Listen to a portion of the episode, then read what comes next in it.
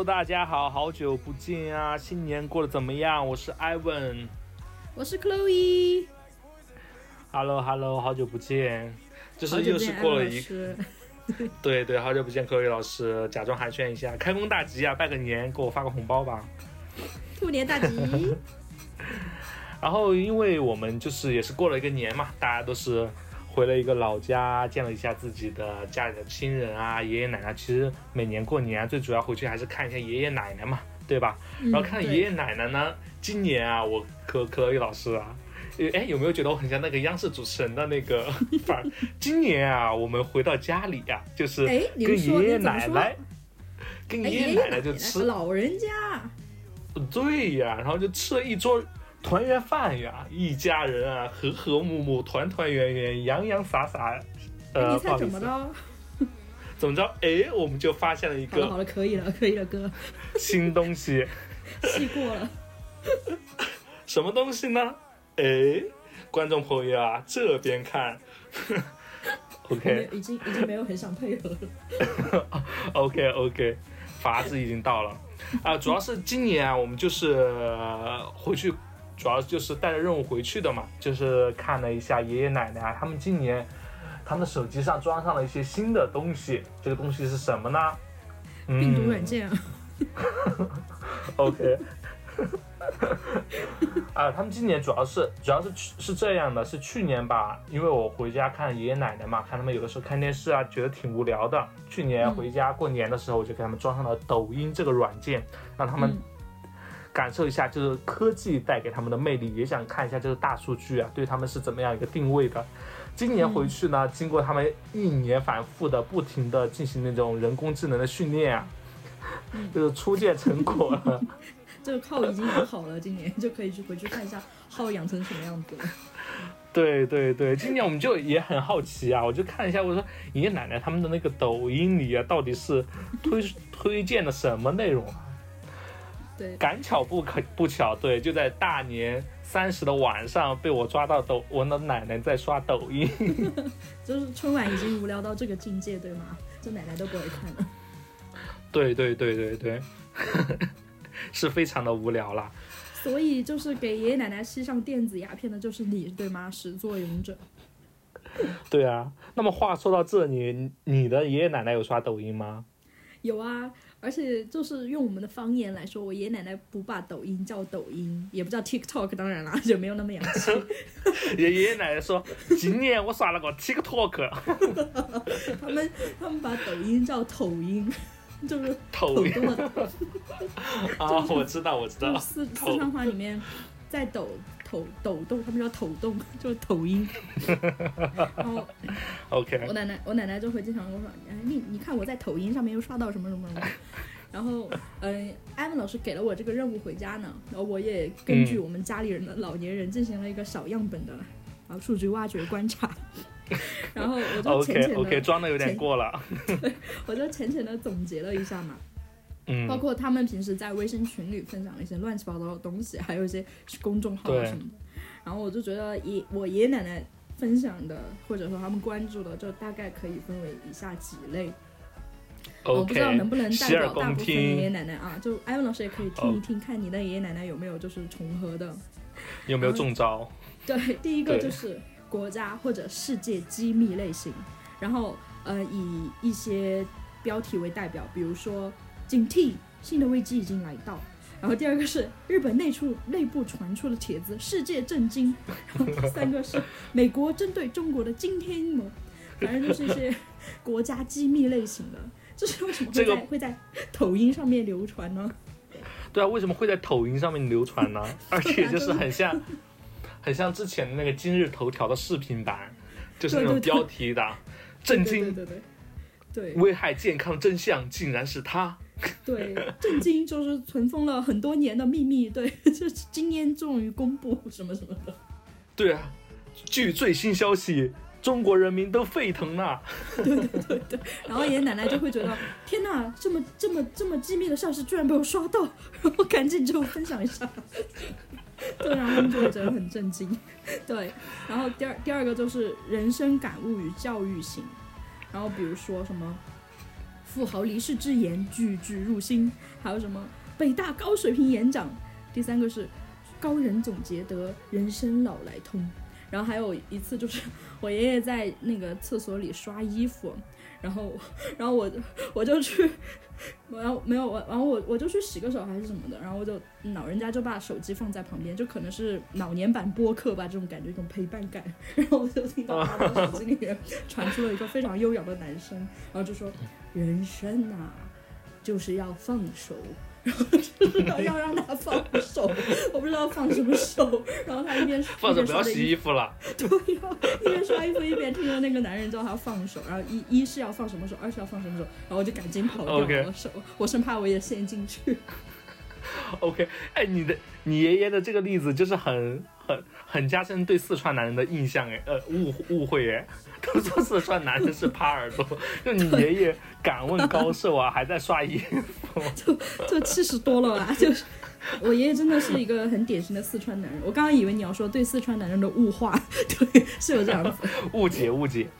就可能他要听一点那种人生感悟的吧。然后第三个嗯就很常见嘛，特别是在疫情当中，就是一些危言耸听类型。让我听一听。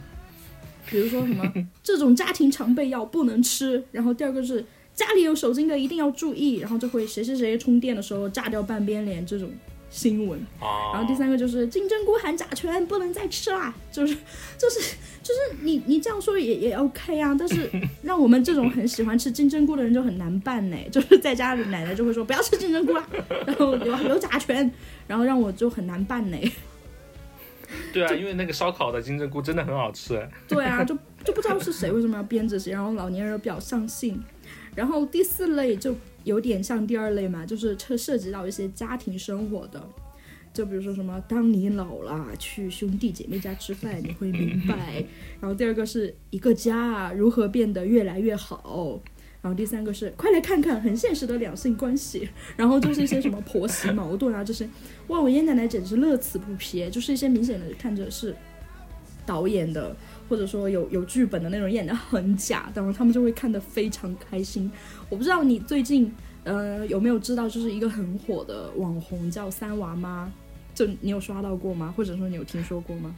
是字面意思吗？就是他有三个娃。对，而且而且他就是拍一些，嗯、给他家人做做饭的视频，然后呃，因为他有三个孩子，然后他还有老公嘛，他每天就嗯、他就会在视频里说他他五点过就起来给家人做早饭，然后说说什么好吃的嘞，然后然后就引起哦，了很多听过这个对对对。然后就很引起很多女大学生去模仿他，就其实大家就很反感这种嘛。然后他做的所有的东西都是带货，然后就大家都很讨厌这种类型。然后我奶奶就很喜欢看他，I don't know why。然后这是什么？等一下，我发现一个破绽，口语老师，你说这句话要联系起来。你之前在某一期里有讲到过，你从来不刷短视频，怎么知道一个三孩三娃吗？因为我有在，喂喂喂，你好，因为我有在豆瓣相组长期汇集，就是豆瓣相组是一个专门讨论网红的小组，然后呢，对小象小象乐园，哦哦，向组，OK，对，然后就就在里面刷到了融学这一学派，因为因 OK，为我不知因为。三娃妈叫王蓉，对，然后就刷到了融学，然后就了解到了这位的事迹，然后刚好这次回家，没想到我奶奶就是一个融学家，然后就 看到了，没有破绽哦。什么时候能在向组里面刷到我们啊？嗯，这个很难啦，在相组里刷到刷到播客都很难。好难啊！这是为什么可乐还还叹个气可乐老师还叹个气啊？对啊，就就我觉得能刷到骂骂我的，我我觉得都很好。有有有，快快点！有没有听众听到这里去给评论骂他？对，快骂我们去。好，然后然后嗯，抖音啊，说回抖音，然后第五类就是传统文化与神秘学，这个真的很多。哦就比如说什么哦名人论酒，快看名人论酒，太有文化啦！然后什么今年犯太岁的，得注意了。然后第三个就是大山里发现的佛像，见者转好运，就是一些非常迷信的东西。然后他们就会发，发了之后还会转给我们，然后让我们说啊，今年不能怎么怎么样，今年属鼠的啊注意啦，今年属牛的啊也不能去吃什么东西。然后我们看到说 OK，然后最后一个就是一个时期限定吧，就是新冠与养生。我觉得这也透露出，就是这几年吧，特别近前几年那个疫情的时候，大家的一些信息比较闭塞，然后一些没有安全感，所以这些不知道真的假的的消息就到处在流传。比如说什么辉瑞特效药透露出什么信息，然后阳了怎么办？然后告诉你古人防疫传染的简单办法，就我觉得透露出一些家里人的一些不安全感吧。结果到后来大家阳了，这些东西也没有用上啊，还不是要吃布洛芬。对对，哎，克洛伊老师，我想问一下，就是你已经就是到了这么一个就是现在一个博士的一个状态吗？嗯哼，然后就是说，如果就是家里的老人啊，有一些就是非常错误的医疗观或者养生观念，已经深入骨髓啊，你会选择跟他们科普一下、纠正一下，还是说，哎，算了，老人就让他开心去吧？而且就是你说的话，他们会听吗？我很好奇。如果是一些无伤大雅的话，我我就不会，我说你开心就好，就是你不吃真正不那那你就不吃好了。OK，我觉得这种就是一些无伤大雅的，但是比如说，但是前段时间就是大家都阳了的时候，嗯，不是就有一些我不知道为什么这些人要说这些话，就是不能吃退烧药啊，退烧药吃了又有肝毒性、肾毒性，巴拉巴拉巴拉，然后嗯，所以他们都说了他们不吃退烧药，这个我就觉得特别特别的坏，就流传这种传言的人特别坏，我就给他们科普啊，这个必须要科普啊，而且强行必须让他要让他们吃啊，如果能吃的话，为什么不吃呢？就是这种已经牵扯到他们的嗯具体的生命安全，还有他们嗯有高血压或者糖尿病，他们需要长期的监控一个血压，就长期的吃降压药来调控血压的时候，他看到一个抖音上面给他说降压药不能多吃，然后吃会了吃多了会有肾毒性。他又没有说他是一型糖尿病还是二型糖尿病，他也没有说你这个你这个降压药是什么利甲的还是什么什么类型的降压药，你就让别人不要吃。我觉得这超级不负责任，而且擅自停用降压药，就可能会使你短时间血压就很高。所以我就很严肃的跟我爷爷奶奶科普过这个问题。我觉得一些无伤大雅的问题你就算了，你不吃金针菇不吃呗。但是一些真的涉及到你安全的东西，啊、一一些传闻还真的挺害人的。对对对对对，所以你爷爷奶奶有听你的建议吗 有听啊，就就还是要听，？OK OK，很好。因为我每次回家，我第一件事就是要要查他们血压，就如果血压很高的话，我就会问他到底有没有在吃，有没有每天都在吃，然后爷爷奶奶就很很心虚。但是最近几次查的就还好，就是还比较听话，我也比较满意。OK，像一个大家长的状态，我可以跟那个听众他们分享一下，就是前几年我们回家过年的时候，跟口语老师见面的第一件事就是把我们手伸出来，他给我们把把脉，看一下舌苔。对啊，就是一对个监控一下大家的健康状态。对，就是进行一个那个样本数据的一个搜搜搜查，进行一个免费的问诊。对，对，也在为 Chloe 老师锻炼一下。其实今年回去啊，我刷到我爷爷啊，我就发现我爷爷奶奶他们的之间的那个抖音差别巨大无比，跟我们平时刷到的完全不一样。就是我爷爷，就是从他的抖音状态看起来，他真的是很喜欢农家生活的一个人。对我，我一些种族天分，对我以前真的不知道，抖音上居然会有这种内容，就是抖音上会刷的很多，就是教你如何把你的家禽养的肥美、呃香甜可口的那种视频，就是说什么呃这三步让你的那个小鸡快。等一下，很奇怪，就是让你的家禽快快长大。你注意点哦。OK OK OK，我们这个是全年龄段都可以听的，大家放心听好了。所所以你们家是有家禽吗？哇，我们家真的养过巨多的生物，让我来给你细细的盘点一下。就我记得到的，我们家养过或者正在养的，过柚子、葡萄、桃树、樱桃、核桃，还有那个橙子，这是果树方面的。然后养过那种家禽啊、动物啊这些，鸡、兔子、鸭、鹳两栖吧，鸽子，然后还养过猫猫狗狗，这个比较常见呐、水里就养过很多种的鱼，然后还有那种甲鱼也养过，然后呃以前还养过那个莲花、莲藕，呃那个池子里面还有一些黄鳝。这为什么我印象这么深啊？因为那个时候还很小很小，然后我的呃家里的就是男丁就负责把水给放掉，然后女丁 就是跑到池塘里面去脚踩进去去抓嘛，哦，去抓莲藕，不好意思，是去抓莲藕。去抓莲藕，莲藕需要莲藕会跑掉吗？你抓哪吒吗？不是抓莲，不是抓莲藕，不是你们家的莲藕不是抓莲藕。那个挖莲藕，光着脚就踩在那个淤泥里，淤泥里，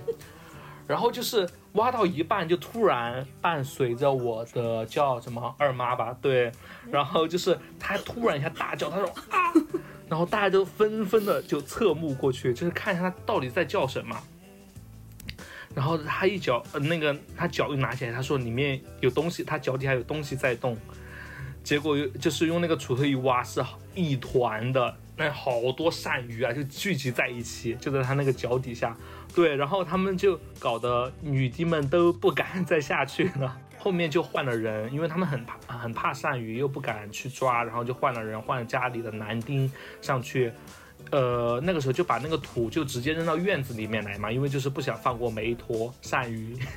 对，然后印象让我最最深刻的是，他们在那个池塘里挖了一个就是比脸盆小一点的一个蟾蜍在里面冬眠。哎呦，天哪！他们就直接把那个蟾蜍从那个一开始他们以为抱的是一坨土，然后就直接扔扔到那个院子里面来，结果那个土一散，是一个巨大无比的蟾蜍，你知道吗？然后那个蟾蜍就是一副就是被惊醒的样子，看上去真的吓死了，我还不知道蟾蜍能长这么大。我鸡皮疙瘩都起来了。刚才你你说你说为什么对挖偶还有鳝鱼这件事印象这么深刻？我以为你会梦幻联动到之前小动物那一期，因为你掉在掉在里面过。哦，那是两那是两个鱼池，我的老家有比较比较大，一个是鱼池，一个是专门养养莲花的，就是一边修身一边养性这个样子。就是一个嗯唐顿庄园的概念，就水陆空三种动物各有自己的家园。对我，我觉得我爷爷还蛮厉害的，因为到现在他自己都在养那个蜜蜂啊。嗯，所以爷爷是住在乡村里面，对吧？对对，现在他们因为哦以前是做生意嘛，后面就是因为年纪大了，就把那边卖掉，就是回归田园生活、安心养老的这么一个状态。但不得不说，就适当的运动真的很有利于保护身体健康。对于我爷爷奶奶都是，而且就是他们现在有一些信仰嘛。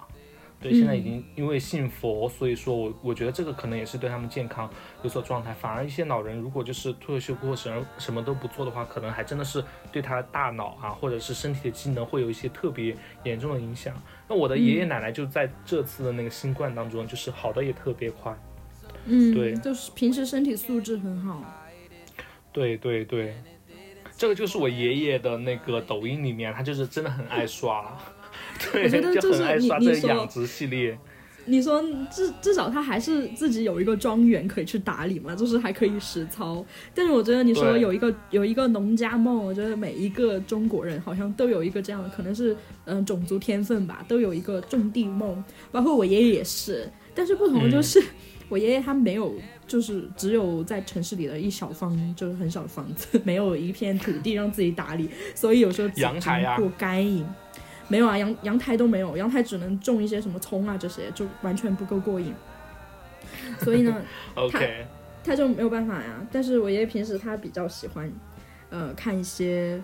国际局势吧。我觉得这是我爷爷比较喜欢看的，就是、OK，嗯，比如说俄乌战争啊，就是最近关注比较多吧。然后我爷爷他的平时的几个重重点，就关注国际局势的时候，就是俄乌战争，然后骂美国，然后疫情，然后骂美国，然后气候，然后骂美国，然后 anything 骂美国，还有永远都中国经济下滑也要骂美国。对，永远都是看到他在用那种超大声音放的抖音视频，然后播报那种国际新闻或者一些国际局势，然后最后一句都是“这都是美国的阴谋”，然后就 就老是会听到这一句话，然后他还会对对对，对，然后还有一些各种不知真假的名人事件，就比如说什么，就有点类似于我们早期 QQ 空间里面什么何炅给日本人下跪这种感觉。然后，然后，然后，然后他那个抖音视频里面就会配一张这个名人的脸，比如说。董卿在小的时候，他爸爸让他什么什么什么，然后就配一张董卿在主持人的，然后你也不知道他说的是真是假。然后我爷爷看完就会说看到没有，所以人家变成了央视主持人。然后我我我会来就嗯对对对对嗯对对对 对对 对，哎对，OK，因为刚刚可伟老师说那个国际局势的时候，我特别深有感悟，因为我奶奶的手机里也会刷到这一个视频，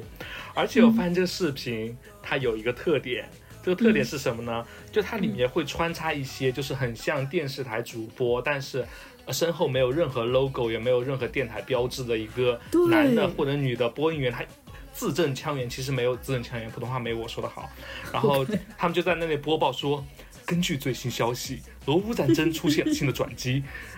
对，就类似于这样的，就是感觉就是很正式、很官方的一个东西，但是没有任何的出处，就把那些东西讲的一些传闻啊、小道消息讲的呃言之凿凿啊，就是真的会很有迷惑性。而且真的会把把老年人给骗到。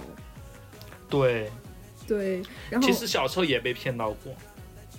对啊，就是老年人他对这种好像没有我们敏感。就比如说我们看到这种新闻，我们首先要看他的出处，哪个电视台的，嗯，然后有没有什么嗯 logo 这些，他们不会看。他们看到一个很字正腔圆，然后穿着西装坐在那儿的人，他们就会觉得嗯好真，真的好真，然后马上就信了。好容易被骗啊。对啊，就就像我爷爷如果看到一个穿着白大褂的人在那儿给他讲什么早上不能洗澡。然后，嗯，早上是人的一时一一天中阳气生发之时。然后，如果这时候洗澡的话，然后就一个穿着白大褂的人，他会觉得哇好真。然后，我会我是觉得嗯这些老年人在抖音上面看一些国际局势或者新闻或者养生的知识，也未必不是一件好事，因为他们给了老年人一个非常重要的信息输入口，让他很开心嘛。但是问题就是，这是让我很不开心啊，因为我就记得我是过年的时候回去哪一天，不是大年初一啊，因为嗯大年初一洗澡肯定会被骂。应该是可以洗澡的某一天，我早上去洗了澡，我被我我被我爷爷大骂哎，因为他说早上是阳气生发的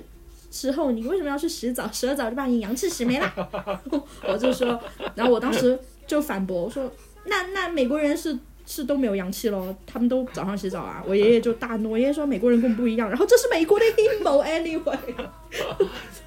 美国人跟我们体质不一样。对，对啊，然后我说 fine，好好好，对对对，因为他因为他在地球另一端，所以他们的一切都是跟我们相反的。对，所以阴阳是相反。早上，对，这样就解释得通了，有没有？你是懂中医的，对，没有错。嗯，对，我是懂中医的，对，就是之前，嗯，对对，就是因为之前啊，就是刚刚说到，就是有一些很言之凿凿的那种抖音上刷那种短视频，就是给你讲一些谣言嘛。然后就是在很早之前，呃，我的爷爷其实是很爱看电视上的养生广告的。可乐老师有印象吗？就经常会请同一个人扮演不同的戏人，就说我专门治风湿已经五十年了。然后有他在另一个？节目不是不是那种对养生节目吧？对，它是其它的实质是一个商业广告，但是它做成了一个养生、什么养生堂之类的那种节目啊，然后让你哦，他也会有一个主持人，对吧？对，然后有一个老中医，这个老中医既可以是治风湿的，也可以治男科，也可以治妇科，反正他就是那个演员，就是一一个一个演员多种用途啊。然后呢，我就是怎么发现我的爷爷就是深深的为这个广告着迷呢？就是有一次啊、那个时候呃可能是暑假回去吧，我就发现我爷爷收了一个。很大的一个快递，因为那个时候那个网购也才刚刚兴起嘛，我想我的爷爷还没用上智能手机，他在哪儿买的这么大的一包快递啊？然后他说，他就跟我们说，他说他是在电视上通过电话订购的，然后直接银行转账给人家转过去的，哇，真的是超大的一包那个药哎，真的好几千？块钱，这保健品吧？对，就是类似于保健品啊、嗯那些乱七八糟的药。对，真的是，所以我现在有的时候觉得那个抖音啊，虽然就是传播一些谣言，但是现在至少我的爷爷还没有 就是开始上这种当，我也是谢谢他。对啊，对但现在都是换了更隐蔽的形式。给主播打打赏吗。对啊，这个这个这个可不行说，这个我今年反正我是没有看到。口语老师如果有的话，可以嗯分享一下。今年才开始啦。嗯，啊，而且今年才开始。对，而且我这次回去，我就带了一个很很大的任务吧，就是给奶奶洗脑，因为我刚刚不是说什么黄蓉三娃妈嘛，就是我奶奶就是嗯这种、这种视频她输出的一个忠实用户，因为嗯。我我之前我奶奶就会给我信誓旦旦的转一些，就是几年前了啊，嗯。当时奶奶就这方面的意识还没有觉醒，嗯。他就会转一个抖音视频，然后里面就会讲什么媳妇儿第一次来到婆婆家，然后看到一个扫帚倒在那里，然后媳妇就没有把它扶起来，然后婆婆就觉得这个女孩不行，然后就就被退婚，就很惨这样子，然后她就转给我，然后我就说嗯好 OK，然后这次呢我回去，嗯这几年我其实也一直有在给他反洗脑，就是我在跟他说，就是你要用魔法打败魔法，然后我我就会跟他说。做家务的女人命不好，然 后就然后就会这样给他反洗脑，然后也不能说也不能说奶奶的女性思想抬头吧，但是她这种比较糟粕的思想就好像就没有了，就她也不会跟我说什么女女人要怎么怎么样了，所以我觉得蛮好的。，OK，我的奶奶倒是，当时我觉得我的爷爷奶奶在抖音里面的爱好是反过来的。我的奶奶就是她的抖音全是一些俄乌局势，真的，真的真的，她每次啊，她刷完抖音，她就跟我讲，你们最近看那个俄乌战争没有？哇，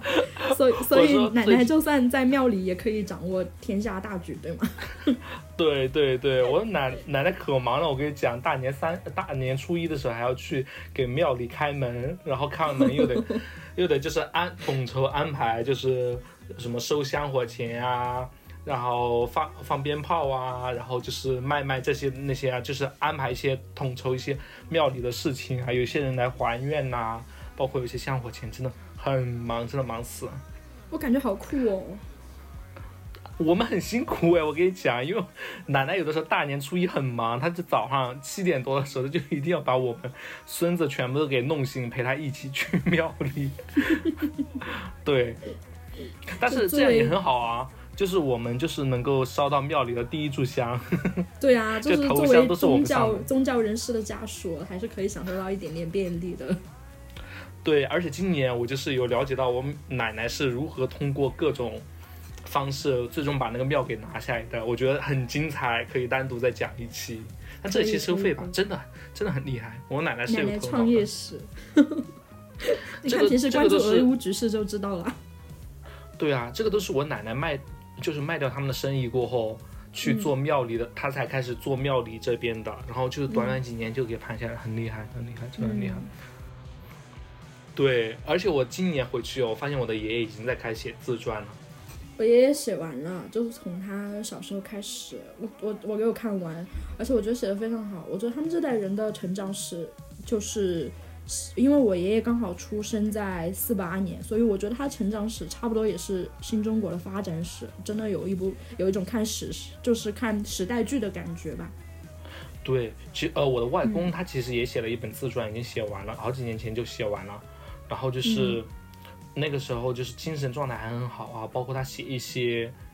呃，我的那个外公因为他是一个校长嘛，然后就很爱写一些打油诗啊、或者散文诗啊，就写对写起来虽然看起来有点奇怪的，但是很多东西啊还是很有时代的烙印的，包括他对呃一些他的一些赞颂啊、一些赞美啊，就是时时刻刻和这个大环境、大格局都是绑定在一起的。就他们的个人印记上、个人成长轨迹上，都是深深的有那个时代的印记啊。对对对，真的很他们明显他们的他们的人生轨迹就完全是被时代嗯推着走那种感觉。对，但是确实也是一方面，他们有很有时代痕迹，但是另一方面感也是能感觉他们在时代中是有获得相应的，怎么讲，他们的那个人生的那个波浪的轨迹啊，和那个国家的那个起，呃，怎么讲，国运吧，对，其实真的是绑定在一起，而且就很相关。对啊，但是你看他们不管在在什么波澜起伏的一生，最终还是栽到了抖音上面。对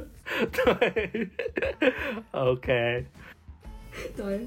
你看，就是以前我们小时候，就是那那种有线网的时候，就还没有什么智能手机，然然后老是被爷爷奶奶说啊，就网瘾太大，天天打游戏，天天看电脑，天天打电脑，他们说 就 beat 电脑，对对对，对，然后结果没想到现在智能手机人手一部，结果他们的网瘾比我还要大哎，就是我偶尔熬夜吧，就是在家里熬不了多久，就可能十一十二点我就回房间啊，我就玩手机，嗯然后我有时候嗯半夜起来上个厕所，我路过爷爷奶奶的房间，就看开了。一个小缝都可以看到他啊们还坐在、坐在床上，然后每个人脸上都有一束那种屏幕的荧光，然后发出哈哈哈的声音，对，连睡得比我还晚，对，很像温不知道他温子仁在笑什么电影里的那个场景。结果你悄悄的走过去，发现他们的手机都是空白的，就是只有两个光照在脸上。结果发现我没有在爷爷奶奶家，没有啊，就是也不知道看什么就就瘾超级大，我们可以去做编剧。就哪怕没有没有在呃手上是没有空闲的，在做一些事，他们都要放在旁边，就瘾超级大。而且就就他们自他们自己有了智能手机之后，好像都没有再出现过网瘾这个词了，就因为人人都有。对，对，自从他们得了网瘾过后就没有网瘾了。对对我突然发现，就是爷爷奶奶很适合做一个事情，就是给我们的那个抖音，呃，给我们的那个播客刷播放量。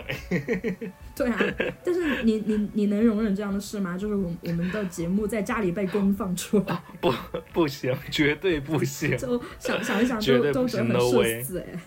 对啊，对，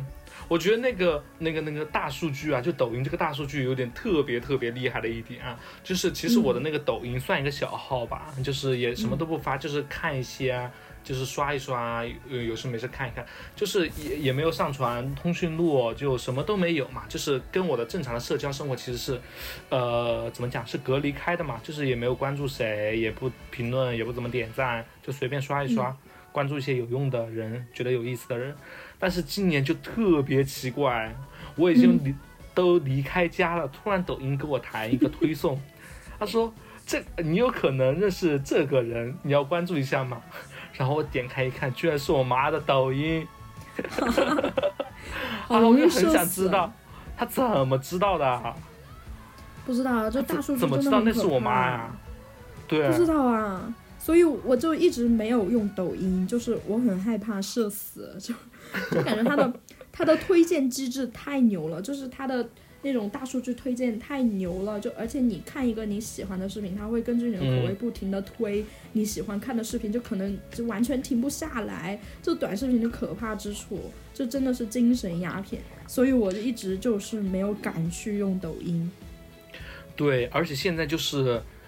其实网络生活和实际生活和不同的朋友之间其实是千人千面的，就真的没有必要把我在抖音上点赞了什么推送到我妈那里去，真的很社死啊，很可怕。就是大家在社交媒体上本来就是想要避一避现实生活，就是你说像有微信这种，它已经跟你的生活工作绑定在一起了。你在其他的社交媒体上，你偶尔想要装一装，或者说想要放松一下，但是他还要给你推荐现实中的人，真的会很可怕。啊这种感觉就没有很像。对，举一个极端的例子，就是说你上 Pornhub，你不想看到就是你的爸妈给你 推荐的那些，吓死我！你就说你上 p o r n 不想看到你爸妈，谁想？哦，OK OK，这个应该谁都不太想。对啊，谁都不太想嘛。对，特特殊癖好的除外。对我们未来可能会讲一讲，就是性癖的特殊的一些分类啊，大家就是可收费以期待一下，收费啊！挖个坑。对对对，VIP 内容。而且我觉得现在在这个大数据时代，哦，我觉得人人都没有什么隐私的，就是嗯你其实什么都会被这这些 A P P 知道，他们的权限太多了。对，这也是为什么我用 iPhone 的一个原因啊。我没有 diss 其他品牌的那个，但是懂的都懂，懂的都懂，这个不太能讲吧？嗯但是 iPhone 就说也没有好到很多，就是都差不多，大差不差吧。毕竟数据在本地嘛。嗯，嗯，对啊，对。OK，那我们这一期的内容就是到了我们的一个高潮的阶段呢、那就就是是上价值，三二一，上价值，开始上价值。对，很像那个抖音那个直播间，三二一，那个叫什么上货？对上货上货，嗯、三十秒秒了秒了。对对对对对，其实我觉得，呃，通过抖音，其实我们还是能够发现到家里的老人啊，对信息输入还是有一些要求的。呃，一方面是因为现在的子女其实没有天天待在他们身边，其实就是就算待在他们身边，他还是渴望看一看外面的世界啊，其他人是怎么嗯想的呀。但是，嗯、另一方面呢，又是说到就是大数据啊，或者抖音推荐机制啊，它其实是源源不断的为你输入你的固有印象。嗯，对你拓展你的意识边界啊，没有太大的要求，所以说，嗯、还是希望有一些能够比较有社会责任感的公司啊，能够做一些，或者是开发一些，或者听众有推荐的一些，呃，比较适合老人的应用啊，就是真的可以嗯。推荐一下，因为我发现除了抖音和快手，他们这种比较简单的操作逻辑啊，就上滑下滑就可以的这种操作逻辑啊，其实在其他的 APP 里面很少见到。而且他们又不怎么需要会读书、会看字，对吧？就是一个视频嗯加一个人声配音，其实是非常方便老人使用的。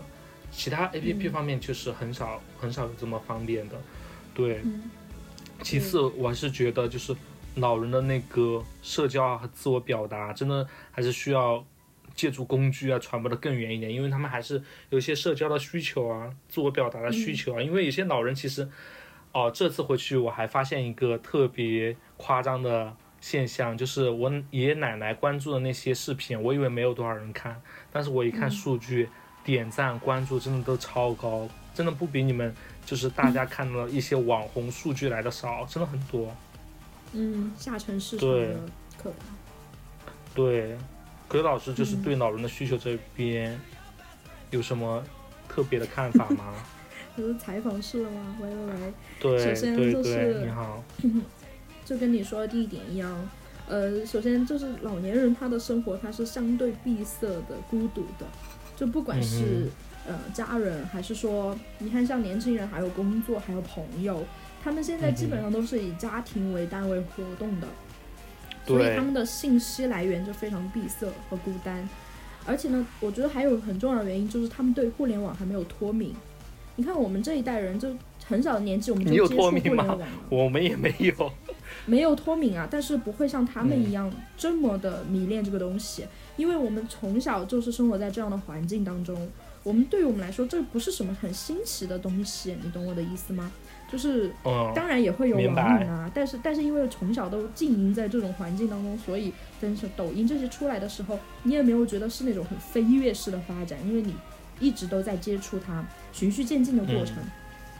但是老年人，他是在那种信息爆炸的时代，他们从什么年代过来的？而且十年前你要想他们对互联网是什么概念，就大家还在用那种板板机，就是挂个嗯 QQ 最多而已。然后突然给给了他一部智能手机，上面可以看电视，可以播广广放广播，可以看他很多他以前看不到的东西。那种信息的密度，那种信息的强度，对他们的冲击是非常大的。所以他们对互联网就是对这个还没有脱敏，就是完全不了解它，但是突然暴露在一个非常密集的信息源当中，他们就需要一些新鲜的新鲜信息的一些刺激和输入嘛。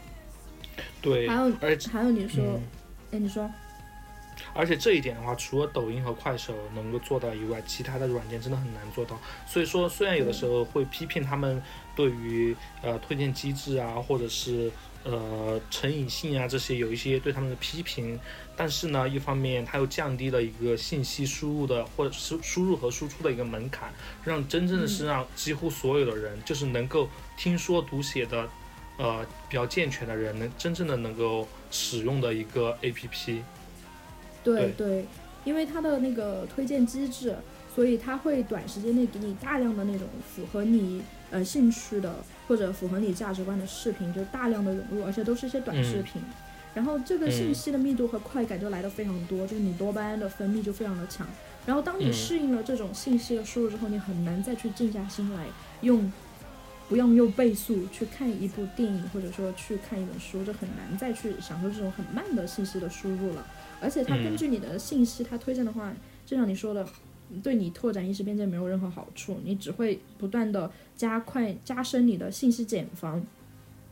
但是我觉得，其实对于老年人来说，嗯，他们对拓展意识边界或者改变自己思想这种这种需求，或者说我们对他这样的期望，可能就没有那么多了，因为你知道他活了几十年对，他就想开心一下，你也没有想让他去改变什么。我就像我也没有想让我奶奶去读一下波伏娃，然后学习一下女性主义，也倒也没有，就主旨就是你开心就好。其实我们对老年人都是这样的期待嘛，但是不得不说，互联网真的是一个危机四伏的世界，有时候年年轻人都很难去。嗯，看清楚它当中的一些危害，就更不用说是老年人了。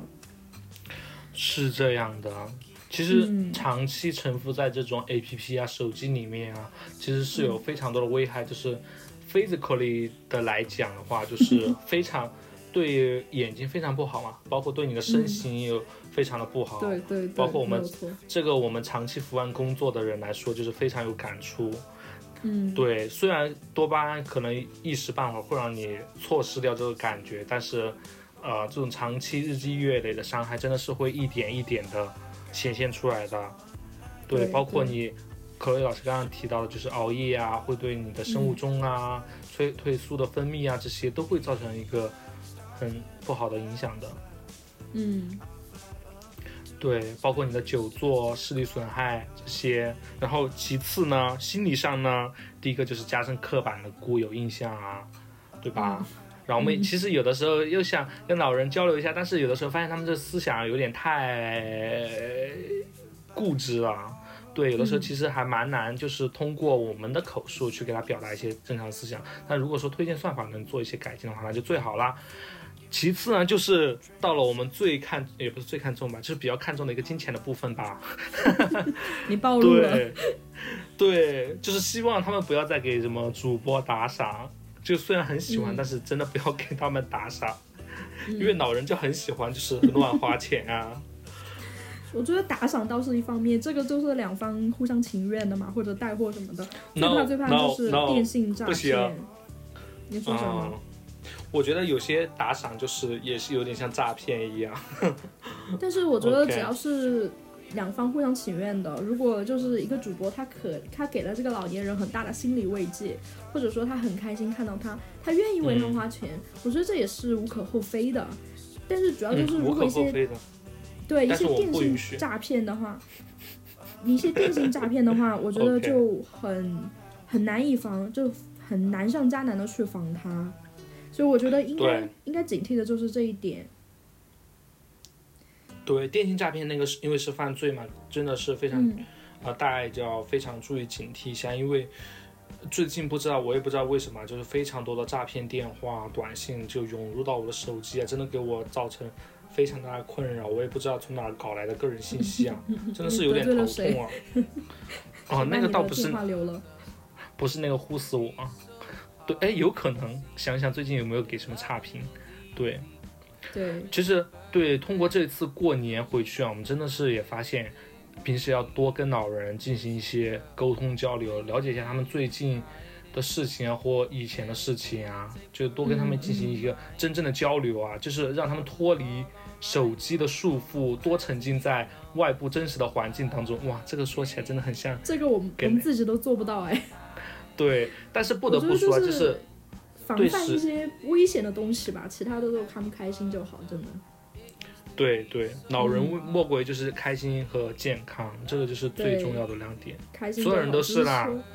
对，只是说年轻人可能要帮他们瞅一瞅着瞅着一点，对潜在的一些危险或者危害的东西要充满敏感，比如说骗钱啊，骗钱都算是比较少的事情。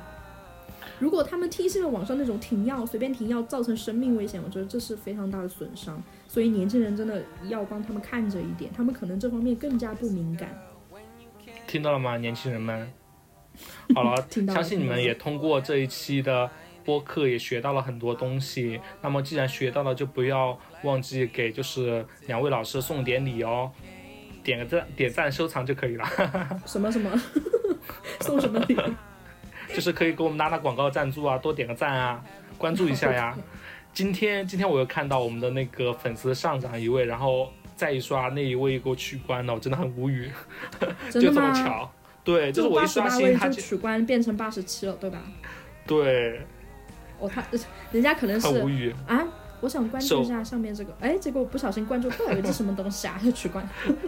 点点错，嗯这个名字取的就很山寨，这样听。不要取关我们就是最好的礼物谢谢大家。谢谢大家大家新年快乐祝大家开门红。不要忘记我们。对我是 ivan 他是 chloe 我们未来几期会聊非常劲爆的内容大家可以留意一下一定要关注我们留意一下。谢谢大家拜拜。拜拜。